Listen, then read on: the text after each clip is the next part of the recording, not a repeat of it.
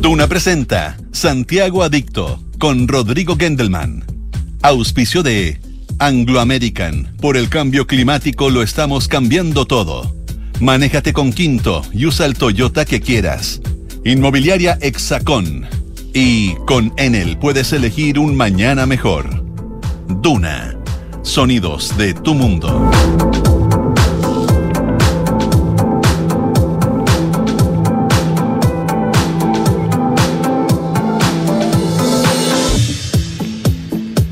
¿Qué tal? ¿Cómo están? Muy buenas tardes, bienvenidos, bienvenidas a Santiago Adicto. Comienza una nueva semana y nosotros seguimos revisando lo mejor de Santiago Adicto del año 2022 y por supuesto también enero del 2023. Estamos escogiendo con pinzas algunos de esos programas que nos parecieron imperdibles eh, y que son súper interesantes de escuchar por segunda vez o eventualmente eh, por primera vez, porque uno no siempre puede escuchar obviamente todos los programas. El 20 de mayo del año pasado conversamos con Gastón Cañas, que en ese momento era el director de la Dirección de Arquitectura del MOP para la región metropolitana, quien fue eh, parte del equipo que hizo la presentación para postular a Fernando Pérez Oyarzún al Premio Nacional de Arquitectura, premio que terminó ganando eh, y que se le entregó físicamente hace poquitito, en enero, el último día de la Bienal de Arquitectura. En ese mismo programa conversamos con Claudia Saldívar, la directora del Museo de la Solidaridad Salvador Allende, quien se refirió a los 50 años de esta institución. Comentó algunos detalles e hitos que han marcado su historia. Es lo que vamos a escuchar, pero primero viene la música en Santiago Adicto en Radio Duna.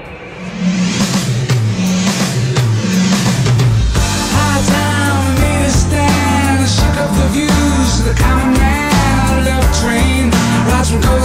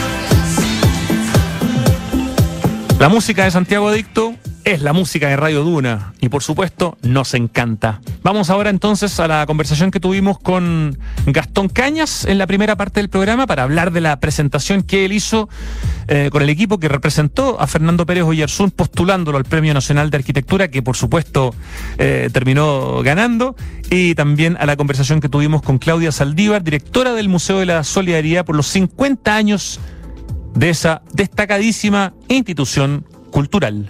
Muy buenas tardes, Rodrigo, ¿cómo estás? Qué gran día para ti y para tu equipo que presentó eh, la candidatura del nuevo Premio Nacional de Arquitectura. Eh, por favor, cuéntanos quién ganó el premio. Sí. Y bueno, eh, no solamente para, no- para nosotros, sino que para eh, efectivamente a quien fue, fue entregado este premio este año. Y el premio fue entregado a don Fernando Pérez Oyarzún. eh, Permíteme hacer un, un redoble, o no sé, un- una celebración así como. ah, así. Gracias. Estoy muy contento que somos muchos los admiradores de ese hombre. Qué linda noticia, Fernando Pérez Oyarzún, actual director del Museo de Bellas Artes, un tremendo arquitecto, tanto a nivel de editorial, de obra, ganador del Premio Nacional de Arquitectura y Gastón Cañas, parte de este petit comité, ¿no? Donde estaba Pepe Rosas, que conversó con nosotros hace un tiempo. ¿Y quién más Ah, estaba en este es. equipo? Sí, bueno, hay- es un, eh, un equipo donde está Pepe Rosas, Pilar Urrejola, la Constanza Echeverría, Francisco Quintana y Felipe Rojas, ¿ah? eh, quienes nos hace unas unos, unas semanas ya nos unimos eh, um, para trabajar en esta postulación. Y la verdad que si bien somos un comité chico, la cantidad de gente que nos brindó su apoyo son cientos de arquitectos eh, que nos, nos mandaban eh, textos, nos mandaban ideas, nos mandaban por supuesto su apoyo. Eh, pero y no solamente arquitectos, eran eran bueno eh, eh, ac- académicos, eh, gente de otras disciplinas. Gente muy importante, además, a nivel mundial, que apoyó esta candidatura. Eh, por supuesto, fui, eh, recibimos cartas de Rafael Moneo, por ejemplo, eh, que es un arquitecto español, premio Pritzker, eh, que fue director de, de la Escuela de Arquitectura de Harvard por mucho tiempo. Y la verdad que... eh, eh, y, y también, claro, apoyo desde Argentina, eh, Paraguay, eh, um, en fin, eh, la verdad que fue sorprendente el apoyo y un apoyo muy transversal de, de, muchas universidades, de, de políticos, eh, de gente de otras disciplinas. Eh, también tengo que nombrar a, a los a, a los trabajadores, a- eh, auxiliares, administradores de, de, la, de la Universidad Católica, de lo contador, donde él hace clases hace, hace 50 años. Entonces, la verdad que, que, el, equipo que, trabajó en esto eh, no, no se reduce solamente a este, estas seis personas, sino que es mucho más grande, eh, mucho más amplio, mucho más transversal, y que y yo creo que todos coinciden en, lo siguiente.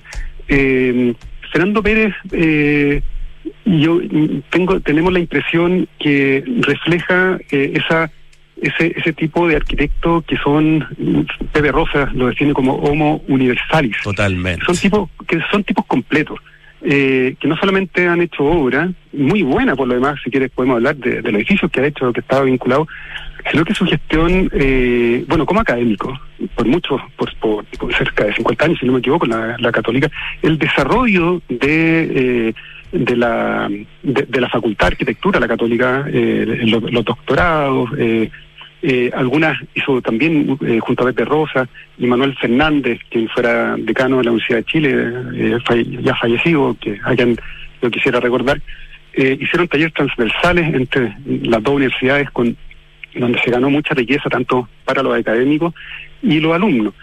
Eh, y también, bueno, eh, él, él ha hecho mucha investigación, ha escrito bastantes libros, eh, ha sido reconocido mundialmente eh, por su labor. Eh, entonces, que creemos que, que es, una, es una persona muy completa eh, y que sin duda refleja lo, lo, lo que se busca con el Premio Nacional de Arquitectura. Y qué mejor demostración que un arquitecto de la Chile, como tú, Germán Cañas, haya tenido hoy día que... Gastón, Gastón. ¿Qué, qué dije? Germán, perdona, Germán, no. Perdona, perdona Gastón, no Siempre sé. pasa lo mismo. Estoy, estoy con muchas emociones. No te eh, preocupes. Hoy día, Eh, Gastón Caña, ¿qué, me- qué mejor, qué mejor síntoma que un, un arquitecto de la Chile presentando a un gran arquitecto de la Universidad Católica que trabaja en la Universidad Católica para mostrar justamente esa transversalidad. A ti te tocó la pega hoy día de enfrentar eh, a- al, no sé, al comité en el fondo que es el que decide quién gana, ¿no es cierto? ¿Cuánto duró esa presentación? ¿A qué hora fue? A ver, fue una presentación, eh, a la- empezó cerca de las diez y media de la mañana, eh, lamentablemente por, eh, por, por videoconferencia, eh, pero, pero bueno. Ay, qué fome, estas cosas son más sí. entretenidas. Uno no se pone más nervioso en, en persona, pues es más bonito, ¿cierto? Exactamente. Bueno. Sí, sí. Y, y bueno, estaba eh, la, la presidenta del Colegio de Arquitectos, eh, Yadil Daza, Baza, estaba eh, Lorena Stay, Loreno, Loreto Lyon, Francisco Herrera, eh, Juan Sabaj, Mario Terán, Luis, Luis Alberto Viá, entre otros. Y nos dieron 20 minutos para exponer... eh, A cada uno, eh, porque eran tres los que exponían hoy día, porque eran tres los finalistas en el fondo, ¿cierto? Exacto, los finalistas eran eh, Fernando Pérez, eh, Smilan Radic y Casus Egers. Sí, déjame contar que a Casus Egers la expuso y la defendió Pablo Altique, y a Smilian Radic eh, lo expuso y lo defendió también la destacada arquitecta Francisca Pulido. Así que encuentro que la, la, la pelea, o sea, la pelea, la competencia eh, entre los tres nombres eran tres nombres tremendamente importantes, quienes los defendían además todos secos, obviamente incluyéndote. Entonces debe haber sido, debe haber sido difícil, porque la verdad que eh, debe haber sido tentador entregarle el premio, por ejemplo, a una arquitecta mujer con todas las con toda la, la- la extraordinaria calidad de la que sucede es el hecho que sea mujer también en un premio donde hay tan Sí. pocas mujeres, ¿no es cierto? Solo la Antonia Lehmann, y que se lo gana con su marido cuando se lo gana, con Luis Izquierdo. Exacto. Probablemente eso puede haber inclu- ah, podría haber in- incluido la balanza. Eh, pucha, Milan Radic, una reputación internacional extraordinaria. eh, y gana Fernando Sí. Pérez Oyersun eh, en- y te toca a ti hacer esa, esa presentación. Qué, qué bonito, qué lindo día, Gastón Caña. Sí, por supuesto. O sea, la, la, eh, efectivamente lo- los tres postulantes son, son impresionantes. Eh, Smilan, Nakasu, fantástico. Eh, y sin duda que era difícil. Eh, el tema de la mujer es cierto. O sea, este premio se da desde el año eh, um, eh, 69. 69, que cuando lo celebra- gana Juan Martínez Gutiérrez. Exacto. Eh, y ahí eh, ninguna mujer, salvo, como tú dices, eh, pero en conjunto con Lucha Izquierdo, la, la Antonia Lehmann. Exacto. Eh, y claro, yo creo que, que está en deuda ese premio, eh, pero por otro lado también habla de una seriedad del comité en que, um, que evaluó también eh, la calidad y, y- y el momento, quizás.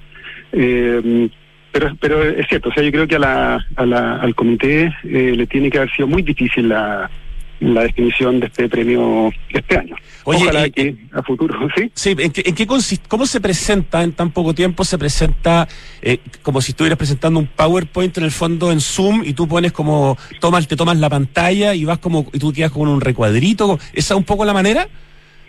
Sí, mira, eh, había libertad. Nosotros lo que hicimos eh, junto al equipo, preparamos un texto eh, que duraba 20 minutos, junto a un PowerPoint, eh, y el cual eh, lo, que hicimos nosotros fue, inicialmente aparecí yo hablando, eh, y mientras mostramos la, la obra íbamos mostrando eh, de manera secuencial imágenes de esta obra, ¿eh? para darle un contexto al- al- al texto. Y luego terminábamos con, con el remate eh, sin imágenes. Eh, la verdad que era todo muy secreto, así que no sé cómo fueron las otras exposiciones, desconozco. Eh, pero lo hicimos así, eh, don Fernando estaba muy de acuerdo, eh, um, él participó también, eh, así que la verdad que, que, que resultó, resultó bien, eh, eh, por lo visto. Ahora, la verdad que la, la exposición nuestra pasa totalmente a segundo plano frente a la obra de, Sí, claro. de don Fernando. Yo creo que, que eso, eh, el desafío era mos- mostrar algo bueno finalmente. Eh, y sin duda que nos quedamos cortos, o sea, la, eh, la teníamos nuevo, nueve páginas escritas y, y solamente el currículum vitae de don Fernando son 30 páginas. Se una comió la presentación, el puro currículum. Sí, eh, eh, eh, pesa, el currículum pesa, ¿ah? pesa, pesa en kilos. Eh, así que, pero, pues, pero fue eso, fue muy, eh, muy entretenido, lo gozamos mucho, se nota que eh, las personas que están eh, del colegio de arquitectos disfrutan mucho y les encanta nuestra profesión. Era una, era un ambiente muy de, festividad, la verdad, muy, era entretenido, estaban todos alegres, tan contentos. Eh, y sí, yo creo que es un, es un, buen momento para la arquitectura en, en tiempos que se requiere diálogo, lo que estamos viviendo en todo el mundo, en Chile. Eh, se requiere pausa, se requiere reflexión, filosofía, generosidad, escuchar, eh, en fin, muchos valores que, que la inmediatez, como, como habla Byul Chan, el filósofo, ¿cierto? Exacto. Tan de moda. Eh, eh, se requiere eh, esta, este, este, este, este personaje que, que indique algún camino, eh, Dejar de lado un poquito la inmediatez, eh, la, busca, la búsqueda del éxito inmediato, eh, y creemos que, mm, que, esto eh, entrega un, un camino a, a los arquitectos y estudiantes de arquitectura. ¿Cierto? Que, que, que, que es, es útil para los momentos que estamos viviendo en Chile. Qué tremenda noticia que nos está dando Gastón Cañas, el director de la Dirección de Arquitectura del MOB de la región metropolitana, aparte del comité que presentó a Fernando Pérez Oyerzún para Premio Nacional de Arquitectura 2022, que lo ha ganado compitiendo en la Bueno. terna final con eh, la arquitecta Casus Segers y con Smilian Radic, Fernando Pérez Oyerzún, actual director del Museo Nacional de Bellas Artes, profesor, como dices tú, hace medio siglo en la Universidad Católica, un hombre al que Alejandro Aravena, en su discurso cuando recibe el Pritzker, que le, le dedica un minuto completo para agradecerle a ese profesor que en el fondo lo, le- lo ayudó tanto, ¿no? A, a- a que brillara Sí. con todas las capacidades. Fernando Pérez Oyerzún tiene esa gracia, digamos, así como también la tuvo en su momento Montserrat Palmer, de, de saber identificar la- las potenciales estrellas, digamos, sobre todo de la Facultad de Arquitectura de la Católica, y darles alas para volar, ¿no? Sí, sí. Mira, quiero confidenciar algo ah, ahí que, que, que habla de Alejandro. Yo, yo lo conocí a él en, en Estados Unidos cuando yo estudiaba y A Alejandro él Aravena. hacía clases. A Alejandro ok. Y, y luego de una exposición que hizo él allá, eh, donde está Jorge Silvetti, que fue eh, eh, socio de Machado, argentino, que fue fueron muy generosos con, con, eh, con Alejandro. Eh, mm, estaba su familia, la familia Alejandro, todos los chilenos, por supuesto, apoyando. Y, y, fue muy muy bonito porque en un lugar donde un día está, está al otro día está Norman Foster, el otro día Rem Koolhaas, el otro día, etcétera, etcétera, todos estos eh, tipos, los, los Star Architects, el, el auditorio eh, se llenó, estaba totalmente lleno. Y a la salida, todos, eh, salió Alejandro por supuesto, y todo eh, el comentario general de los estudiantes de arquitectura era, por fin vemos un arquitecto de verdad. Mira. Eh, y me quedó grabado esa, esa frase eh, eh, en que nombraban a Alejandro como como esto esto es esto es lo, lo, lo que queremos como como estudiantes de arquitectura. Me quedó grabado así que yo quería hacer una mención que, que la verdad que no se sabe eso eh, y, quería nombrarlo por eh, porque bueno es un, es un tipo extraordinario. Alejandro Aravena, que a todo esto es, el, es premio Pritzker, pero no tiene el Premio Nacional de Arquitectura. ¿ah? Eh, así es También es un tema interesante. Bueno, hay muchos grandes Hay arquitectos y arquitectas chilenas que no han recibido el Premio Nacional de Arquitectura, que muchos pensamos o piensan que, que deberían haberlo recibido, pero bueno, hoy día es un día de celebración, porque yo Sí, creo que sí. no hay nadie en Chile, en el mundo, que pueda decir, ¿por qué se lo ganó Fernando Pérez Oyarzún? O sea, uno podría haberle gustado más a algunos de los otros candidatos, pero Fernando Pérez Oyarzún tiene un currículum que, como dices tú, tomaba prácticamente la presentación completa. Gastón, es una Sí, sí. fantástica noticia. Ustedes Sí, igual hicieron un- una pega importante. ¿Alcanzaste a hablar con don Fernando Pérez Oyarzún entre que supiste y que te llamamos nosotros? Porque creo que pasaron 15 minutos entre una cosa y la otra. Bueno, el colegio de arquitectos lo estaba tratando de ubicar, don Fernando no contestaba el teléfono, entonces me llamaron eh, y lo llamé para decirle que el colegio de arquitectos necesitaba hablar de manera urgente con él. No le dije nada, no, por- no, porque no era yo quien debía eh, decirle esa noticia. Y, ok, me dijo ya, eh, chao, chao. Fue como esos llamados porque- que los dos saben de lo que están hablando, pero no lo pueden hablar. Eh, Exactamente. Ah. Así que la verdad que no, no, no estuve yo en el momento en que la avisaron. Eh, espero poder hablar con él en un rato más, pero me imagino que estar con su familia eh, celebrando, así que hay, hay que darle ese- el tiempo. Qué Ah. extraordinario. Eh, ¿Hay alguna, había algún plan de alguna celebración con el comité si es que se daba lo que se dio finalmente, que es que gane Fernando Pérez Oyarzún el premio? Eh, así es. Constanza Echeverría tiene una invitación pendiente a su casa. Eh, una vez que llegue Pepe Rojas, que está, está fuera de Chile. Eh, en una, está exponiendo, eh, ¿cierto? Y nada, pues ahí yo creo que vamos, vamos a celebrar sin duda, vamos a invitar a don Fernando, su señora, qué sé yo. Porque Tremendo. no, de todas maneras hay que celebrar. Estas cosas hay que celebrarlas, hay que ser eh, ser generoso eh, con, con, con los eh, con, con- con la gente de la misma profesión. Yo creo que a eso hay que estimularlo siempre. Eh, hay que celebrar los éxitos de, de otras personas. Absolutamente. Oye, me escribe por aquí Nicolás Valencia de Art Daily, con quien estuvimos conversando Sí. ayer, que ya está publicado en plataforma Arquitectura eh, la noticia de Fernando Pérez Oyarzún, Premio Nacional de Arquitectura de Chile 2022. Eh, por su parte, también el Colegio de Arquitectos ha publicado ya en su sitio web y también en, en, en las redes sociales. Eh, esto ya es algo absolutamente oficial y solamente quería leer cortito, antes de que nos despidamos, Gastón Caña, eh, algo de lo que dice la noticia del Colegio de Arquitectos. Eh, dice en una sesión extraordinaria del director nacional del Colegio de Arquitectos realizada este viernes 20 de mayo, luego de la presentación de la terna de finalistas y siguiendo el cronograma del proceso, se escogió como, como ganador del Premio Nacional de Arquitectura 2022 al arquitecto Fernando Pérez Oyarzún. El Premio Nacional de Arquitectura es la máxima distinción que puede recibir un arquitecto, arquitecta o equipo de estos cuya trayectoria y desempeño ético y profesional haya marcado un ejemplo para todos los y las arquitectas en cualquiera de las manifestaciones del ejercicio profesional, ya sea en el campo de la ejecución de obras de arquitectura, labores académicas, gremiales, de servicios, gestión pública, que en el caso de Fernando Pérez Villersón es como que las tiene todas, ¿no?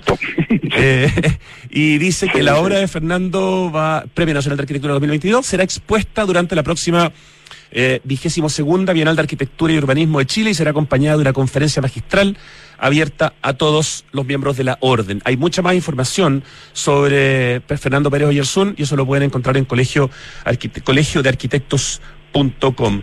Gastón, súper agradecido que nos hayas dado el tiempo para poder darnos la, la noticia, contarla, gritarla y celebrarla con toda la gente que nos está escuchando. No, muchas gracias a ti, la verdad que, que se agradece mucho que los medios eh, den una, una oportunidad a nuestra disciplina, como siempre se, se agradece mucho eso. Tremendo, Gastón. Un abrazo y mucho éxito en el, en el futuro. ¿Mm? Ya voy, Rodrigo. Segunda parte de este programa, estamos recordando un programa de fines de mayo en que conversamos en la primera parte con Gastón Cañas para hablar de la importancia y por qué se postuló a Fernando Pérez Oyarzún al Premio Nacional de Arquitectura. Y en la segunda parte, que es lo que vamos a escuchar ahora, la conversación con Claudia Saldívar, directora del Museo de la Solidaridad por los 50 años de esta institución. Vamos a esa conversación con Claudia. Sí, tremendo logro cumplir 50 años con la realidad que le tocó vivir al museo, que eso es aún más un logro. Absolutamente, realidad de la cual ya tú nos vas a dar algunos detalles, Claudia Saldívar. Esto se cumplió recién hace dos días, ¿no es cierto? Sí, el, el 17, de mayo. 17 de mayo, ya estamos a 20 ya. O sea, estamos en la semana de la celebración del medio siglo del Museo de la Solidaridad, una institución impresionante por su colección, por su historia, por la maravillosa casa en la que está ubicada, que de hecho fue restaurada por el ahora ex Premio Nacional de eh, Arquitectura 2019 Miguel Launer, ¿no es cierto? Sí, pues, una gran restauración. Claro, porque recién estábamos hablando del nuevo Premio Nacional de Arquitectura, Fernando Pérez Oyarzún, y justamente se nos juntan las cosas. Ay, no te puedo creer que esté Sí, Fernando. sí, Fernando Pérez Oyarzún es el nuevo Ay. Premio Nacional de Arquitectura, un grande, ¿no? Sí, pues, un súper grande, sí. Todas mis felicitaciones a Fernando. Mira, te enteraste por nosotros, me alegro mucho, Sí. qué rico.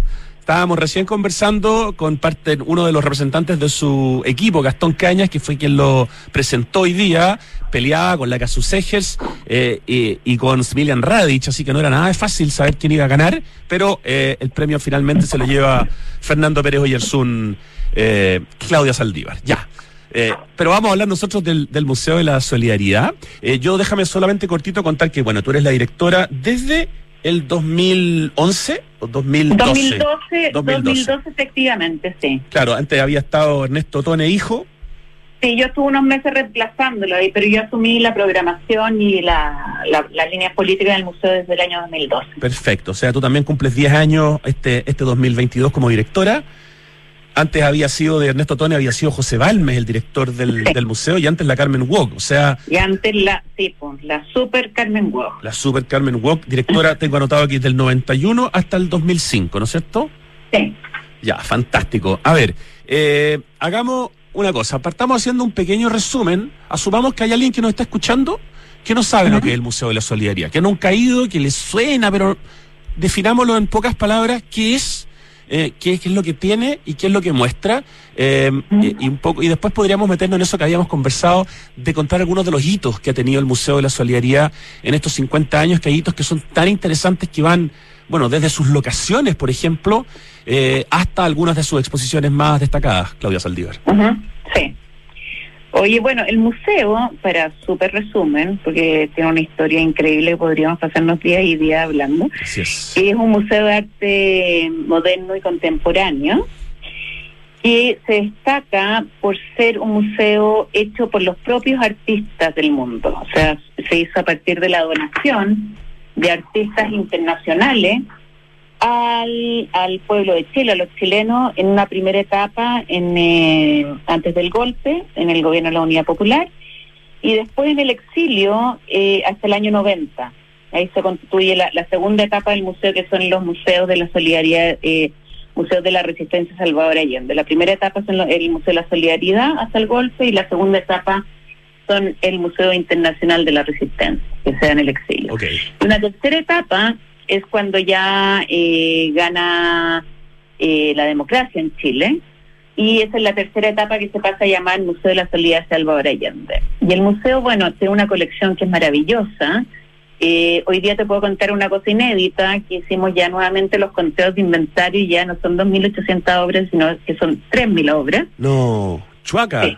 Subimos casi en un 3.100, casi en 3.100, un- pasamos los 3.000. 3100, 10% más, extraordinario. Ya, actualizamos Sí, aquí la información, ¿ah?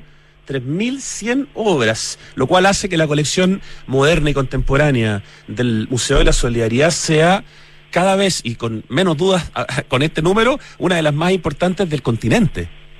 Sí, sí, una de las más. Y, lo- y sabes que más allá de la colección, lo que más está interesando a nivel internacional, eh, porque nos están invitando desde muchos lugares, estamos ya este año con dos exposiciones internacionales, lo que más les interesa es el modelo del museo, el modelo museológico del museo, porque es un museo que está fuera del mercado, o sea, este museo no se ha hecho con la compra de obras, que es un tema que está muy en boga en este minuto a nivel patrimonial y que tú lo saber mejor que yo, todo el tema de lo de colonial y ese tema Claro. sino que es un museo que se ha hecho en base a donaciones y por un interés de los artistas para que sea una colección pública para los chilenos y para Latinoamérica. ¿sí? Perfecto. Ya, ok. Entonces, eh, eso de alguna manera cuenta un poquito una historia así como en, en breve de lo que es el museo. Bueno, y está ubicado, cuéntanos, ¿dónde está ubicado? Eh, Está ubicado en el barrio República, en eh, República Contoesca, en eh, República 475. Eh, y bueno, y tuvo otra sede y durante mucho tiempo no tuvo sede. Funcionó a partir de la generosidad de los propios países y comunidades. exactamente. Sí, en el fondo, su, su fundación es en el, cuando estaba el MAC, o sea, en el MAC de eh, Quinta, no- de Quinta Normal, pero ¿en cuál? En el MAC de Quinta Normal, no el que conocemos hoy día, ¿no es cierto? No, no, no, no, no, el que estaba al interior de, Exacto. de la quinta. En el Partenón, ¿no? En ese edificio. Sí, en el Partenón, ahí se inaugura el 17 de mayo de 1972 la primera exposición del museo, con las primeras obras recién llegadas, que han haber sido unas 200 obras, y, ya- y el icono era este, la, la obra que te, te encanta, que es el, el Gallo de la Victoria de Miró. Eh, y claro, y ahí se hace una primera exposición y ya en, en, en el 73 se hacen dos exposiciones más, otra nuevamente en el MAC, con las obras eh, que ya habían llegado, que llegaron como se- 700 obras en la primera etapa, entonces ahí se incluyen las obras que habían llegado últimamente, entonces es una exposición en el MAC de Quinta Normal nuevamente y otra en la UNTAC, actualmente Centro Cultural Gabriela Mistral. Ok, de ahí viene el periodo tenebroso en el fondo, en que el Museo de la Solidaridad se queda evidentemente sin, sin ubicación, sus obras hay que esconderlas, hay que sacarlas, no sé, de Chile. eh, ¿Y cuándo recién vuelve eh, el Museo de la Solidaridad a tener casa eh, eh, con el regreso de la democracia? O previo, no sé, tú- me dirás cuánto- cuál es la fecha. Tiene, mira, en lo- el año 91, cuando se hace la inauguración que demarca la unión de las colecciones que habían quedado en la dictadura acá con las, con las colecciones que se trajeron desde el exilio, es el año 91 en septiembre, es la primera exposición del Museo de Bellas Artes, eh, siendo su directora ahí Carmen Wog.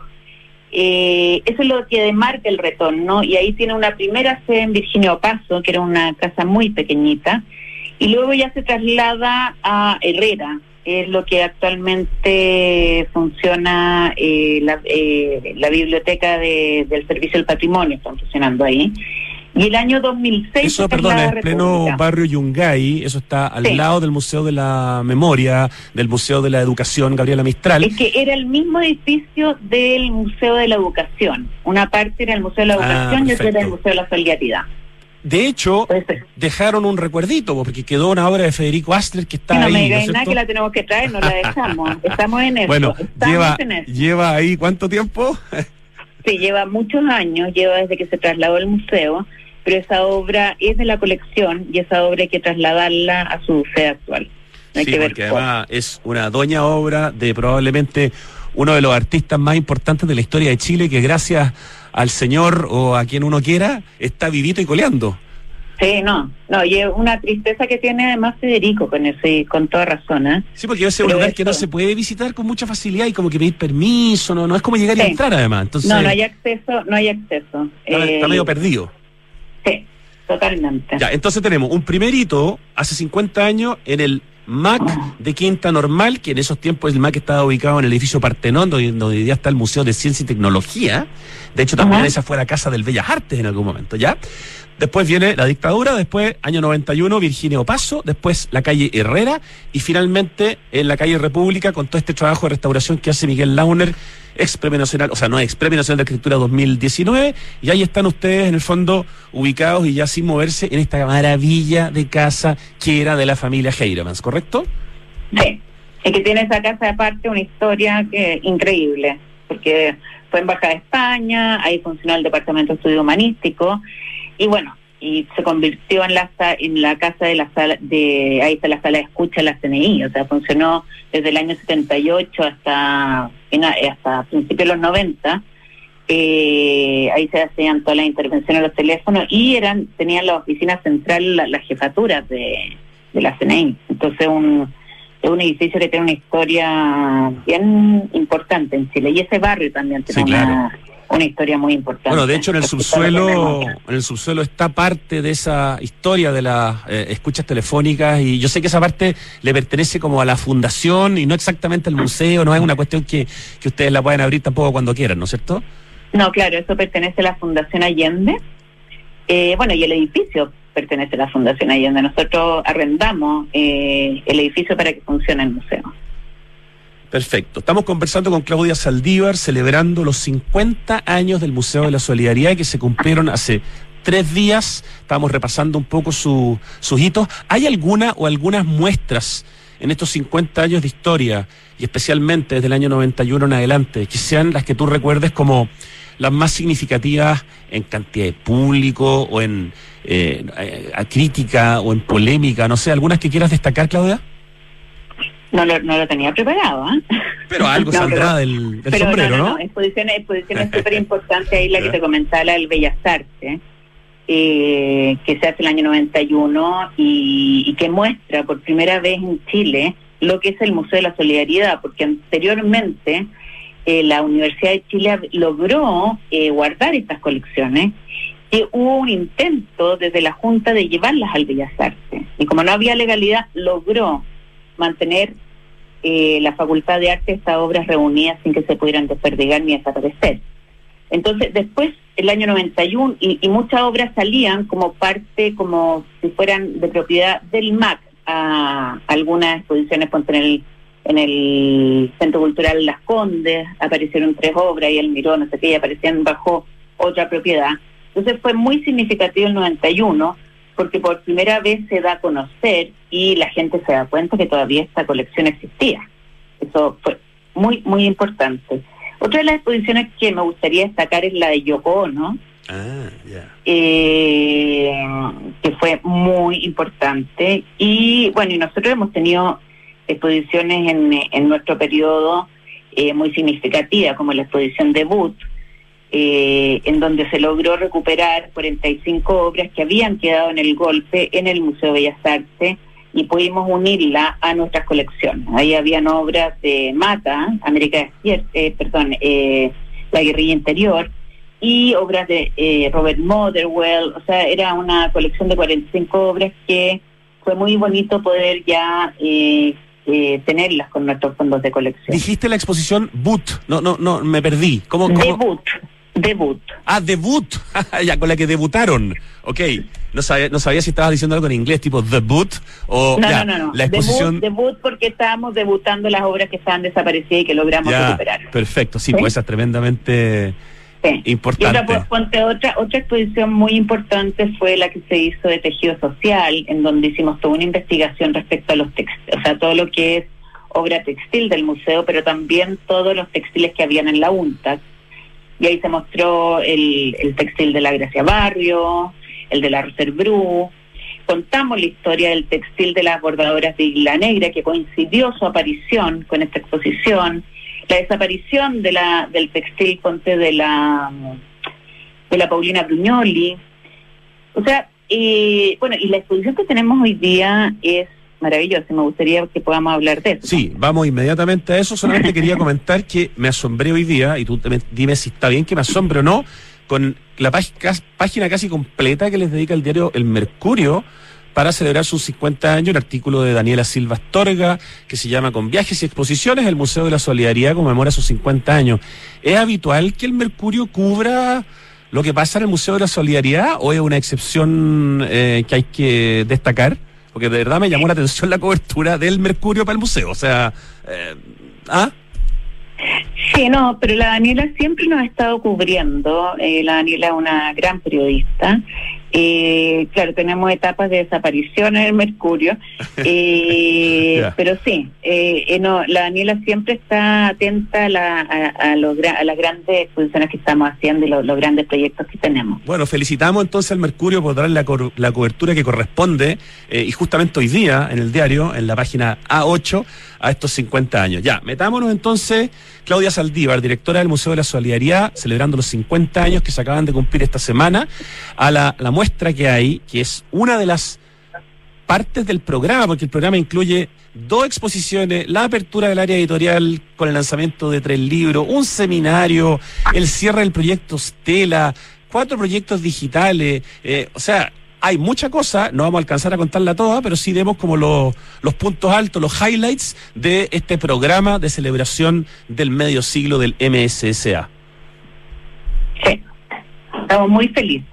Me imagino. estamos pues. inaugurando, y estamos inaugurando los 50, o sea, ya lo inauguramos, los 50 años con una exposición de María de Río en colaboración con el museo, que ha sido muy importante. María, me atrevería a decir que es de las grandes curadoras en Chile. Ella vive en Berlín.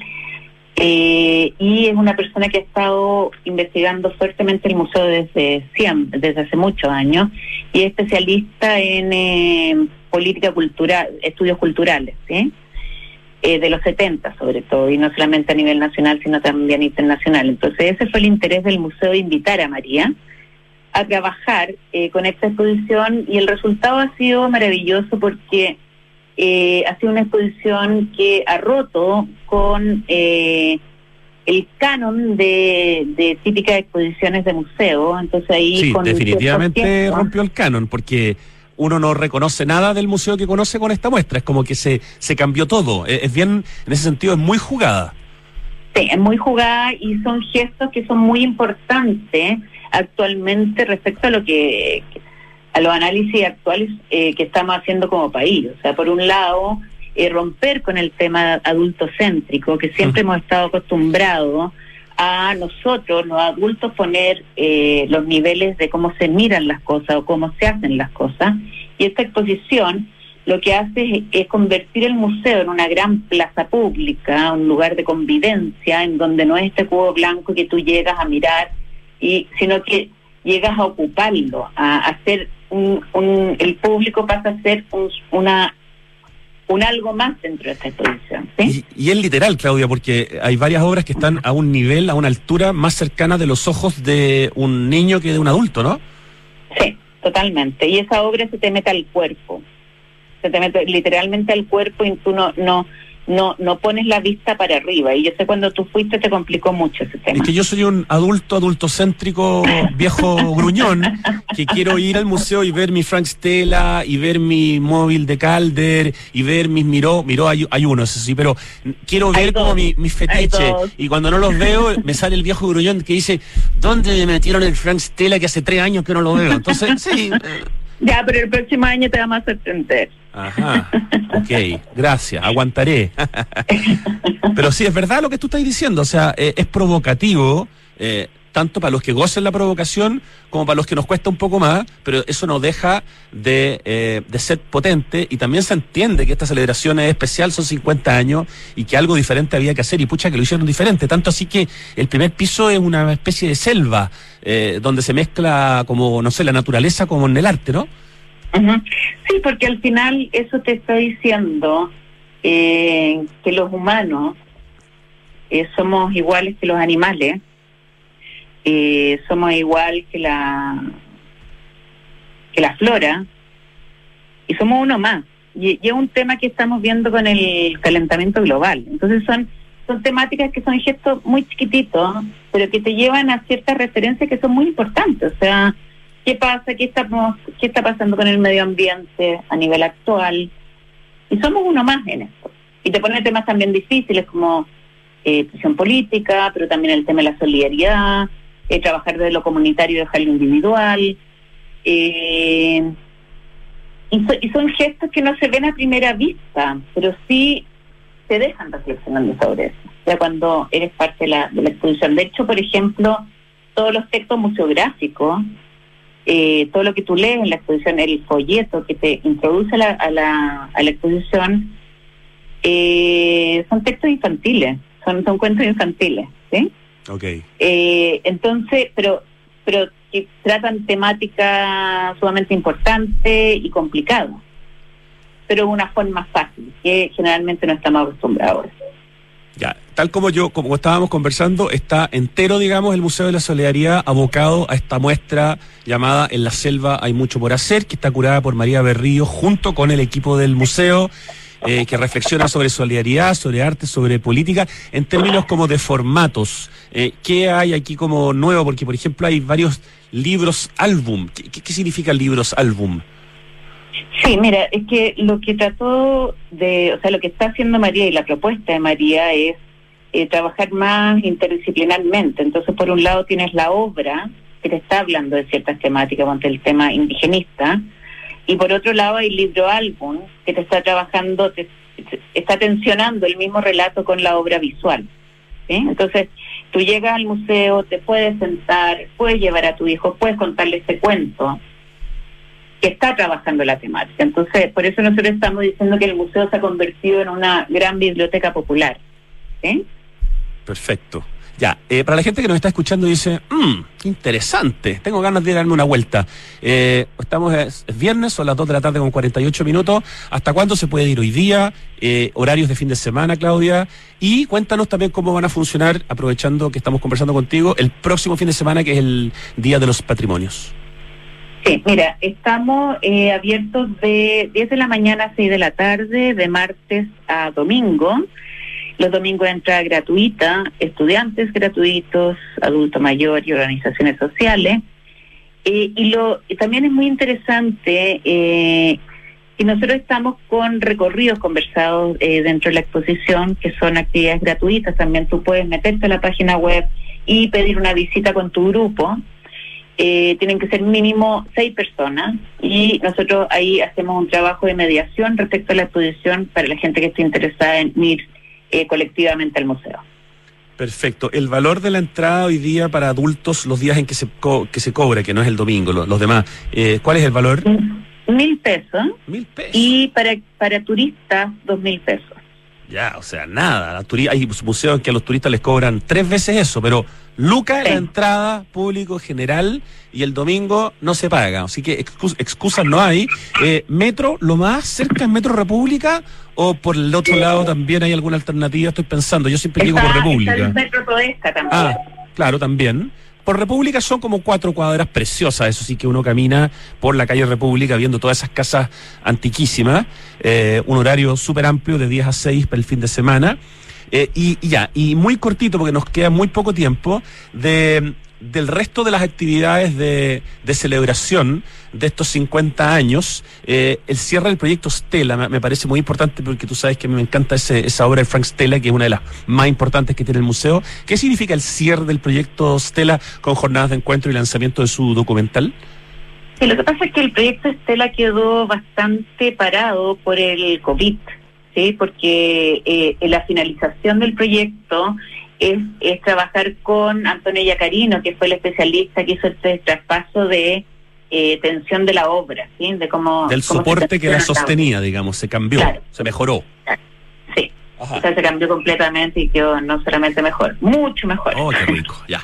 Entonces, ahí estamos haciendo mediciones, hemos estado haciendo ya midiendo durante dos años el comportamiento de la tela respecto a su bastidor. Y claro, el cierre tiene que ser con Antonio para darle el cierre a la obra. Y eso va a conllevar encuentros, eh, debate y pensamiento en torno al tema. Y aparte, Bruno Sala, el cineasta, ha hecho un, hizo un, documental alucinante, precioso, eh, de registro de todo el proceso. ¿sí? Porque el proceso fue que vinieron especialistas latinoamericanos a aprender esta nueva atención de tela, vinieron especialistas en Frank Stella desde Nueva York y Los Ángeles eh, para conocer más sobre el tema pictórico de Stella.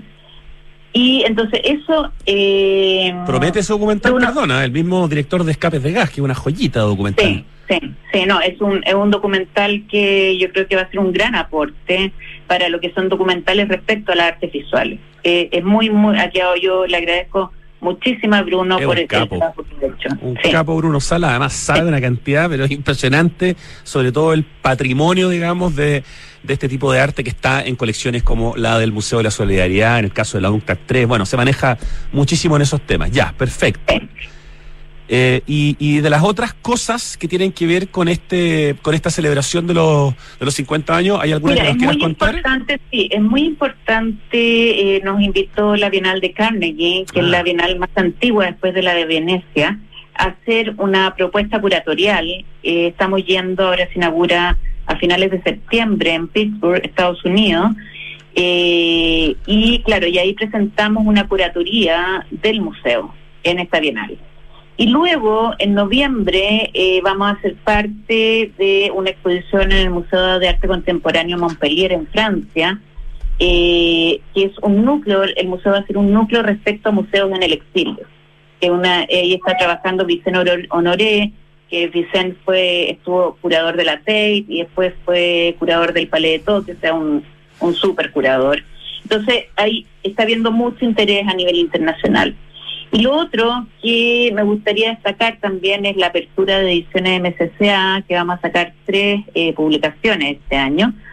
Y eso va a ser un aporte para las artes visuales nacionales y latinoamericanas. Estamos sacando el catálogo razonado de la etapa de los museos en el exilio, que es un libro muy donde se reúne toda la obra de esa etapa. Perdona, los libros que habían publicado hasta ahora sobre el museo eran, digamos, de editoriales que no era una editorial propia. No teníamos, no, eran, eh, no, no, no teníamos, no, no nos habíamos suscrito ni a ninguna editorial tampoco. Entonces, esta vez ya empezamos con una línea política, una mirada respecto a lo que, que estar publicando, que sea un aporte para eh, desde Chile a las artes visuales y la historia del arte. Eh, y ahí también estamos sacando la investigación que hicimos respecto al museo en Cuba con Casa La América y toda esa historia que es maravillosa, que ahí está, uno de los motores fue La Payita, donde encontramos aparte los archivos de ella en Cuba, que fueron donados por Casa La América al museo, dos cajas de documentos muy importantes que ha, eh, que ha sido muy útil para, eh, con nuevos datos acerca de la historia del museo, que no lo sabíamos, porque esa etapa estaba medio invisibilizada. Entonces también estamos lanzando ese catálogo y el otro catálogo es el de Mirada de Barrio, que es todo el trabajo que nosotros estamos haciendo de vinculación con el territorio en el, en el museo. Eh, y eso va a aportar mucho a todo el sector de los mediadores eh, de las artes visuales, porque es un libro que reúne un análisis de lo que tiene que ser cultura participativa y aparte una caja de herramientas para poder aplicar. Entonces, en el fondo estamos mirando publicaciones que sean aportes a eh, el sector y a nivel y sean aportes desde Chile a la historia del arte contemporáneo. Puras buenas noticias en esta celebración de los 50 años del Museo de la Solidaridad. Qué maravilla lo que nos contaste al principio, de que la colección ya no tiene 2.800 obras, tiene 3.100 obras, con este F5, con esta actualización que han podido hacer, con esta muestra súper interesante que hay, que se ha tomado el museo completo, que se llama En la Selva. Hay mucho por hacer, con estos hitos tan eh, importantes e interesantes en la historia del, del museo y con todas las actividades que incluyen, además, eh, viajar y tener que representar, ¿cierto?, al museo y llevar al museo a otros países como una especie de embajaduría. Claudia Saldívar, de verdad, y con el cariño que te tenemos y la admiración, eh, felicitaciones por dirigir un museo tan importante y que Es que es esperamos joyita. cada vez sea más conocido. Sí, oye, y dejarlos súper invitados para el próximo fin de semana, para el Día del Patrimonio. Eso, eso. Vamos a estar con muchas actividades, hay conciertos, hay una ruta, vamos a hacer una ruta patrimonial por el barrio República, hay un malón patrimonial comunitario, van a haber tres talleres experimentales en el antejardín del museo, un taller de origami, otro de ilustración y otro de edición experimental. Y, y vamos a estar trabajando también un taller eh, de la selva en lengua de señas chilena, eh, que lo va a hacer un tallerista sordo. Entonces, quedan súper invitados, va a ser eh, del viernes al domingo. Espectacular. Claudia Saldívar, la directora del Museo de la Solidaridad, que está en República 475, que abre el fin de semana de 10 a 6 de la tarde. El domingo es gratis, el sábado cuesta Luca, así que vaya a ver la nueva muestra, vaya a celebrar los 50 años. Claudia, te mandamos un gran abrazo. Oye, y Rodrigo, muchas gracias como siempre por estar ahí eh, difundiéndonos y dándonos a conocernos. ¿Sabes cómo te agradezco? Pero es lo que corresponde nomás para la calidad de museo que tienen ustedes. Así que gracias por la oportunidad. Ya, pues un besito, que tengan buen fin de semana. Chao, Claudia, un abrazo. Chao. Una muy buena conversación con Claudia Saldívar, celebrando desde Santiago Adicto los 50 años del Museo de la Solidaridad, uno de los museos, como decíamos, con una de las colecciones de arte moderno y contemporáneo más importantes de Latinoamérica. Hablemos de tendencias, de vivir en comunidad y disfrutar los espacios comunes de tu edificio. Esto es Inmobiliaria Hexacón y su proyecto Casa Bustamante, con departamentos estudio, uno y dos dormitorios. Un edificio de estilo industrial y con espacios exclusivos para su comunidad, como gimnasio, cowork, salón gourmet, quincho, terraza y vistas panorámicas. Vive como tú quieres vivir. Conocen más en www.exacon.cl. Si queremos cambiar el mundo, primero tenemos que cambiar nosotros. Por eso en Anglo American estamos cambiando nuestra forma de hacer minería, con medidas que contribuyen a la lucha contra el cambio climático. Como parte de nuestras acciones, utilizamos electricidad de fuentes 100% renovables y reutilizamos el 92% del agua en nuestras operaciones. Porque si el cobre es determinante para el futuro, su producción también debe serlo. Por el cambio climático, lo estamos cambiando todo. Anglo American. Conoce qué más estamos cambiando en chile.angloamerican.com. Papá, en las noticias dicen que este año hubo más lluvia y nieve que otros años. Sí, Benjita, pero aún tenemos sequía. Papá, ¿por qué se ha llovido más? Sí, Catita, es verdad, ha llovido más, pero no es suficiente. Estas lluvias no van a solucionar más de una década de sequía. Por eso no podemos relajarnos si queremos seguir teniendo agua, así de simple. Entonces, papá, ¿qué hay que hacer? Por ejemplo, demorarse menos en la ducha. Fácil. Sí, sí, el Benja se demora un montón. Bueno. Hoy más que nunca, cuidemos el agua. Cada gota cuenta. Te lo recuerda Aguas Andinas. ¿Aló? Grande, pelado. Buena, Toto, ¿cómo estáis? Bien, pues, ¿y tú? ¿Cómo estamos con la camioneta para la mudanza mañana? Chu, se me fue totalmente, me vine a la playa. ¿A la playa? Tranquilo, manéjate con Quinto. ¿Quinto? Sí, Quinto, una app donde eliges el Toyota que quieras y lo usas por el tiempo que necesitas. En tu caso, una Hilux. Grande, Quinto. Descubre nuestros nuevos puntos de retiro y conoce todos nuestros modelos disponibles descargando la app Quinto Share. Quinto. ¿Sabías que el robo de cables eléctricos es una de las causas que provoca que tu barrio se quede sin electricidad? Es un delito que pone en serio riesgo la vida de las personas que lo cometen, la de los técnicos que realizan los mantenimientos y también de los vecinos y la comunidad que utiliza el espacio público. Ayúdanos a cuidarte. Denuncia este delito de manera anónima al 600-696-0000. Enel. Estamos de vuelta en Santiago Adicto y hay cosas importantes que tengo que, comentarles en esta última etapa del programa. Por ejemplo, invitarlos a brindar por la capital. Santiago Open Gourmet cuenta con patente de alcoholes. Ven a disfrutar junto a tus amigos de la variedad de cartas de tragos que cada restaurante tiene para ti. Hay dos en Santiago Open Gourmet, ¿ah? Y disfruta todos los jueves de un 40% de descuento en la carta pagando con tu CMR. SOG, Santiago Open Gourmet, capital de los sabores, exclusivo en Open Kennedy. Te cuento que Smart Invest de Inmobiliaria Hexacón es lo mejor que le podía pasar a tus ahorros, ya que te permite invertir con múltiples beneficios en departamentos con gran plusvalía. Compra flexible y con descuento financiero en www.hexacon.cl.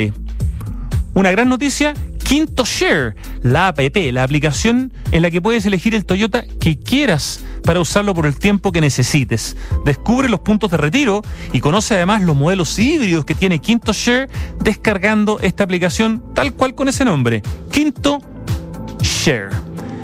En Enel buscan cuidarte, cuidarnos y mantener nuestro suministro continuo. Por eso, si sabes de hurto de cables que haya generado corte de electricidad en tu barrio, puedes denunciarlo de manera anónima al 600-696-0000. Ayúdanos a evitar esta práctica ilegal y a mantenernos seguros. Enel. Te cuento que en Anglo American están cambiando su forma de hacer minería, luchando contra el cambio climático. ¿Sabías que la electricidad que consumen sus operaciones proviene de fuentes 100% renovables? Anglo American, por el cambio climático, lo estamos cambiando todo. Más información en chile.angloamerican.com.